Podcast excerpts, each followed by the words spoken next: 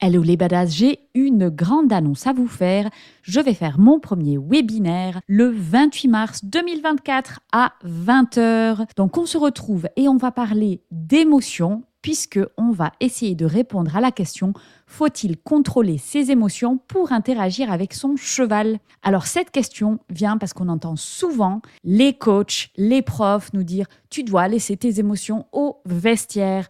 Donc on va vraiment explorer toutes les facettes des émotions, que ce soit les émotions de l'humain, les émotions du cheval et voir qu'est-ce qu'on peut faire avec tout ce bazar pour interagir avec harmonie avec son cheval. Alors n'oublie pas, si tu veux t'inscrire, tu vas dans la description du podcast, tu cliques sur le lien. C'est un webinaire qui est organisé avec Laetitia de Prenez Place. C'est le 28 mars à 20h. Le lien est dans la description du podcast et sur Instagram dans mon Linktree. Donc n'hésite pas à aller réserver ta place.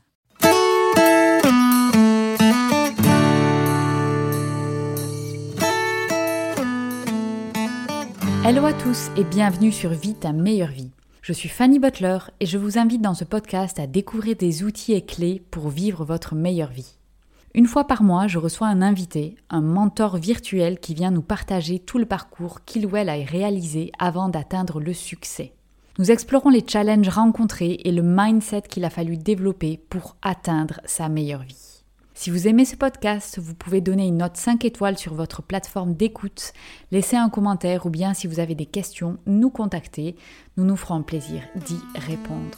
Bonne écoute dans ce podcast, je voudrais revenir sur les leçons retenues des interviews que je fais avec les invités du podcast Vita meilleure vie. Alors, comme vous le savez, si vous êtes un habitué du podcast Vita meilleure vie, je reçois des invités une fois tous les mois, voire un petit peu plus souvent, en fonction du planning. Ce sont des gens, des personnalités, des mentors virtuels qui vivent leur meilleure vie. L'objectif, par ces interviews, c'est de partager tout le parcours de ces personnes, d'une part pour voir qu'est-ce que ça veut dire pour eux vivre leur meilleure vie, mais aussi comment ils ont réussi.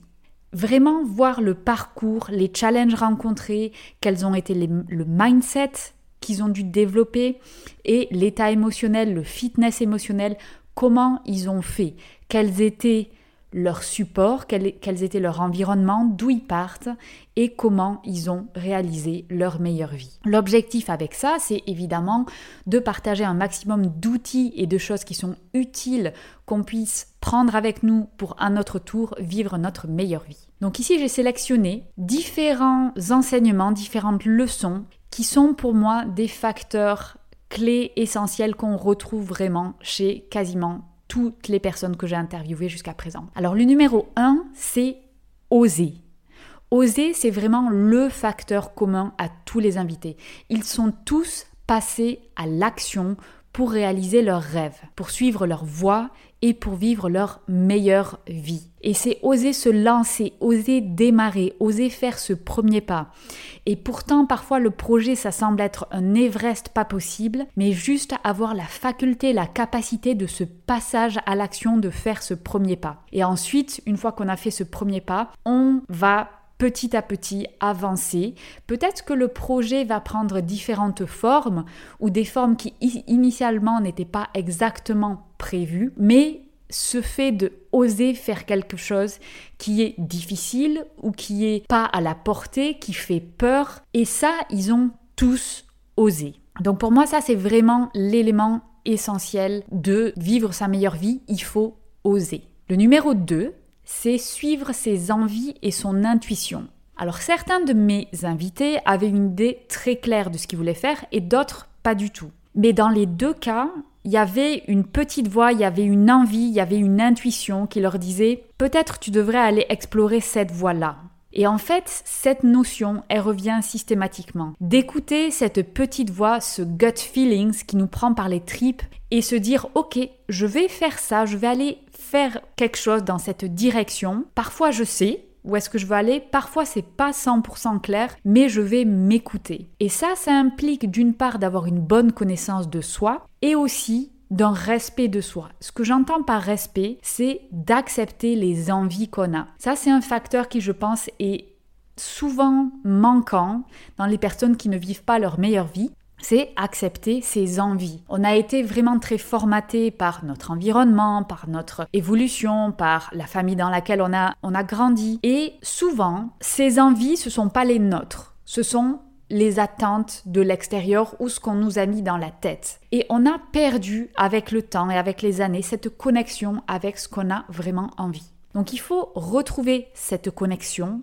avec qui on est, ce qu'on a vraiment envie de faire et l'accepter. Parfois, on va avoir un jugement sur ce qu'on veut faire ou on n'ose pas avoir euh, notre ambition parce qu'on se dit non mais c'est ridicule, euh, non mais c'est pas comme ça qu'on fait qu'on vit une bonne vie et tout ça, tous ces non mais ça vient de l'extérieur. Si on a envie, pense notamment à Marie qui disait moi si j'ai envie d'aller faire de la liberté avec mon cheval sur la plage en écoutant la musique de Titanic parce que c'est mon kiff, et eh ben c'est très bien. Et en fait, c'est accepter, accepter cette envie-là, accepter cette intuition et se dire que voilà, c'est ça que j'ai envie de faire. Alors je le fais et je m'en fous du reste et j'avance comme ça. Donc vraiment retrouver cette connexion, retrouver cette petite voix et la suivre. Là, oser faire ce premier pas, donc là on revient au premier point. Une fois qu'on a cette connexion, on sait qui on est, on connaît notre envie, on l'accepte, on va oser faire le premier pas dans cette direction, dans la direction de notre petite voie. Ensuite, le troisième point, point c'est dépasser ses peurs. Une chose qui est très très très claire, c'est que tous les invités avaient des peurs à dépasser. Clairement, la peur fait partie de tout le monde. Il n'y a pas une personne qui a zéro peur et qui va y aller wouhou comme ça euh, en guérilla, la fleur au fusil. Non, non, non. Tout le monde a des peurs, tout le monde se dit wouh. Mais en fait, la peur, c'est quelque chose de très sain. Ça veut dire qu'on a le courage d'aller faire quelque chose qui est ambitieux. Et en général, ça, c'est un bon indicateur. Alors, évidemment, il faut prendre en compte plein de choses. Il faut avoir, euh, comme je le disais précédemment, une bonne connexion avec soi, avec qui on est, avec ses envies.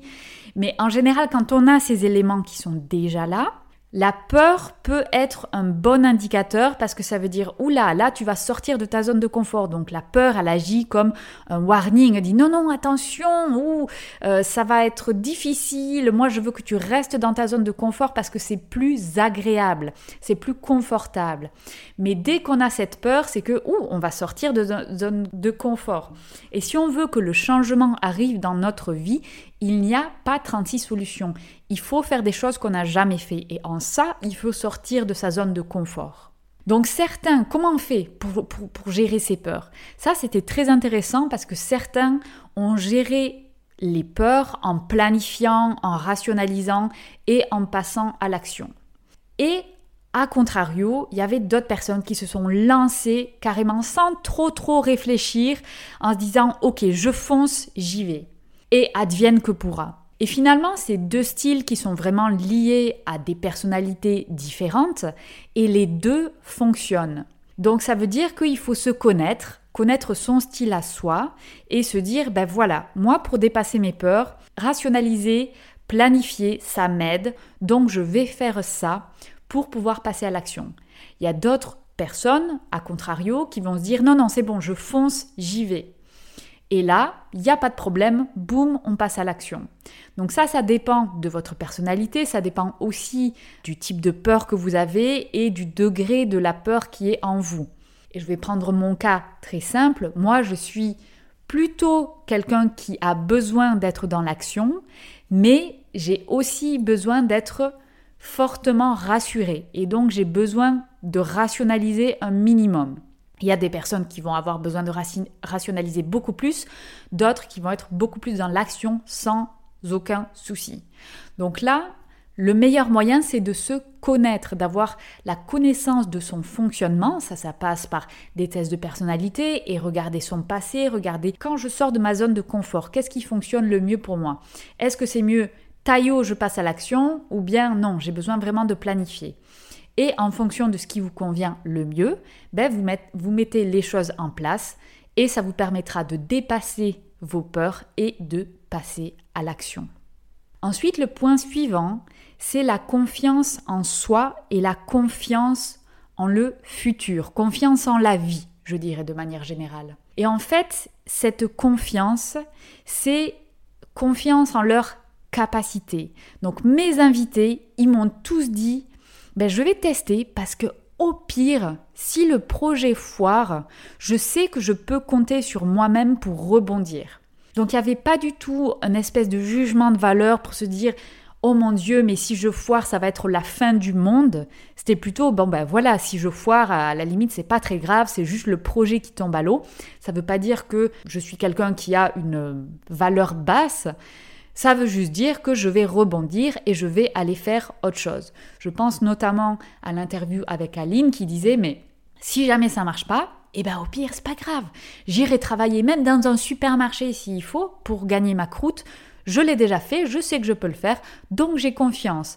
Donc il y a une confiance en, en le futur qui est non mais de toute façon ça va pas être la fin du monde. Et ça ça donne une confiance et une force énorme parce que ça permet de se projeter dans le futur avec une attitude positive. Donc on n'est pas en train de créer des scénarios catastrophes et des scénarios post-apocalyptiques si jamais le projet ne fonctionne pas. C'est au contraire, bon ben non, c'est bon, ça ira. Je sais que je peux compter sur moi, ça ira. Et ça, ça a été une belle claque pour moi parce que je pense que c'est un élément fondamental pour avancer. C'est cette croyance ancrée profondément que la solution est en nous. Et à, partir du moment où on a ça, on s'intéresse plus à l'environnement, à ce qui se passe à l'extérieur. On n'essaye pas de se rassurer avec des choses extérieures, puisque en fait, la solution, elle est en nous. On sait, on a confiance en nous-mêmes, en nos capacités pour se dire qu'on aura la possibilité de rebondir. Et ça, ça permet de dépasser tous les obstacles, toutes les peurs. Et je pense notamment à Maëlle qui avait donc qui a créé sa vie de voyage, qui a fait deux tours du monde, voyager parfois seule dans des pays où de manière générale, on entend c'est pas des pays vraiment favorables pour une femme seule pour voyager. Est-ce qu'elle avait peur? Oui, mais elle a une telle confiance en elle-même, en ses capacités, que elle y va et elle y va à fond. Et ça, je trouve que c'est vraiment quelque chose d'extrêmement puissant. La confiance en soi, en ses capacités de surmonter les obstacles. On sait qu'on peut le faire. Et ça, vraiment, s'il y a une chose à retenir, pensez à ça. Avoir cette confiance en ses capacités à rebondir. Ensuite, prochain point, les échecs n'existent pas si on en tire des leçons. Alors j'ai adoré quand Aline de The Bee Boost me dit qu'elle n'a pas vraiment d'échec et peut-être au début elle se sentait un petit peu coupable par rapport à ça parce que forcément on lui demande souvent quels ont été tes échecs avant euh, pour essayer de comprendre comment elle les a dépassés. Et en fait, ce qu'elle disait, c'est que ben, elle n'a pas vraiment d'échec. Et pourquoi dans sa tête il n'y a pas d'échec? Parce que elle en a tiré des enseignements. Et avoir un échec, c'est quoi? C'est quand les résultats ne sont pas à la hauteur des attentes qu'on avait avant de commencer. En gros, c'est un foirage. Ok, j'ai lancé ce produit, je voulais faire tant, je l'ai pas eu. Voilà, ça c'est un échec.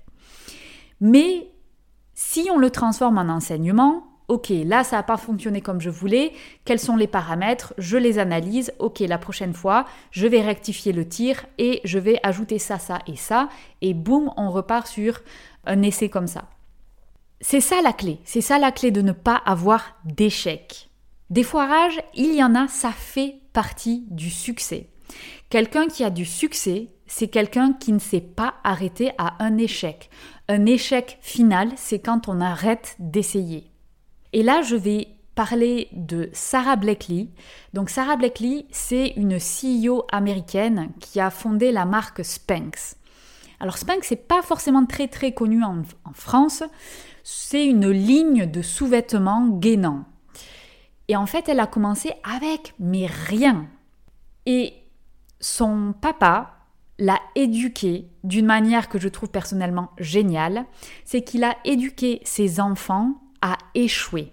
Pourquoi? Parce que si tu as échoué à quelque chose, ça veut dire que tu as essayé. Donc chaque semaine, pendant le repas familial du dimanche, il demandait à ses enfants Eh les enfants, alors cette semaine, vous avez échoué à quoi?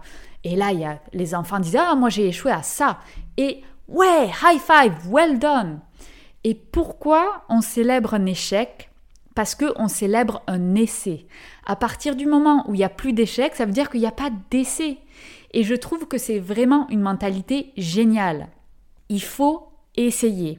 Les échecs sont des leçons. À partir du moment où on continue et on rectifie le tir, il n'y a pas vraiment d'échecs. Des foirages, bien sûr, il y en a.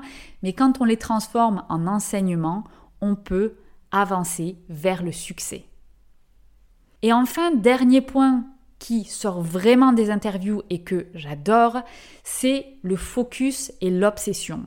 Tous mes invités sont des personnes qui sont passionnées par ce qu'elles font. Et c'est des gens, s'ils gagnaient pas d'argent, ils feraient quand même ce qu'ils font. Et ça, c'est intéressant. Parce que du coup, à partir du moment où on est obsessionnel et on est passionné, il y a une niaque qui fait qu'il y a un laser focus sur ce qu'ils font et ils sont prêts à tout pour atteindre leurs objectifs. Et ça, c'est important. À partir du moment où on suit son intuition, on fait quelque chose qu'on aime, on est super focus et on est dans une obsession d'arriver à trouver la solution. Donc on va essayer, essayer, essayer d'atteindre ses objectifs et on va trouver. Donc les échecs vont être des apprentissages et on continue d'essayer et on continue comme ça jusqu'à ce qu'on a un succès. Et le succès, évidemment, c'est trouver l'équilibre de la meilleure vie qu'on veut et vivre cette meilleure vie. Voilà, donc je vais résumer tous les points que je retiens vraiment des points hyper importants pour vivre sa meilleure vie. Numéro 1, oser. Numéro 2, suivre ses envies et son intuition. Numéro 3, dépasser ses peurs. Numéro 4, confiance en soi et en l'avenir. Numéro 5, les échecs n'existent pas si on en tire des leçons. Et numéro 6, focus et obsession. Voilà, j'espère que ce podcast vous a plu. N'hésitez pas à me dire si vous, vous avez ces ingrédients-là ou s'il y en a un qui vous manque. Parce que tous les ingrédients que je vous donne ici, le truc qui est le plus intéressant, c'est qu'on peut travailler dessus. Il n'y a aucun ingrédient qui est quelque chose vraiment lié à un talent dont on serait doté quand on vient au monde. Ces six points que je viens d'expliquer sont des points sur lesquels on peut travailler, on peut les acquérir. Donc ça veut dire que tout le monde peut vivre sa meilleure vie. J'espère que ce podcast vous a plu. N'hésitez pas à l'envoyer à un ami, à le partager, à le liker, à l'enregistrer, à laisser des commentaires, laisser une note. Tout ça est très important pour la visibilité du podcast et la transmission du message. Je vous rappelle également que vous avez des ressources gratuites sur le blog, le podcast, la chaîne YouTube. Vous pouvez retrouver sur www.vitameilleurvie.com et sur Instagram, la meilleure vie de Fanny. Vous retrouvez également toutes les news et les actualités de ce projet. Merci à vous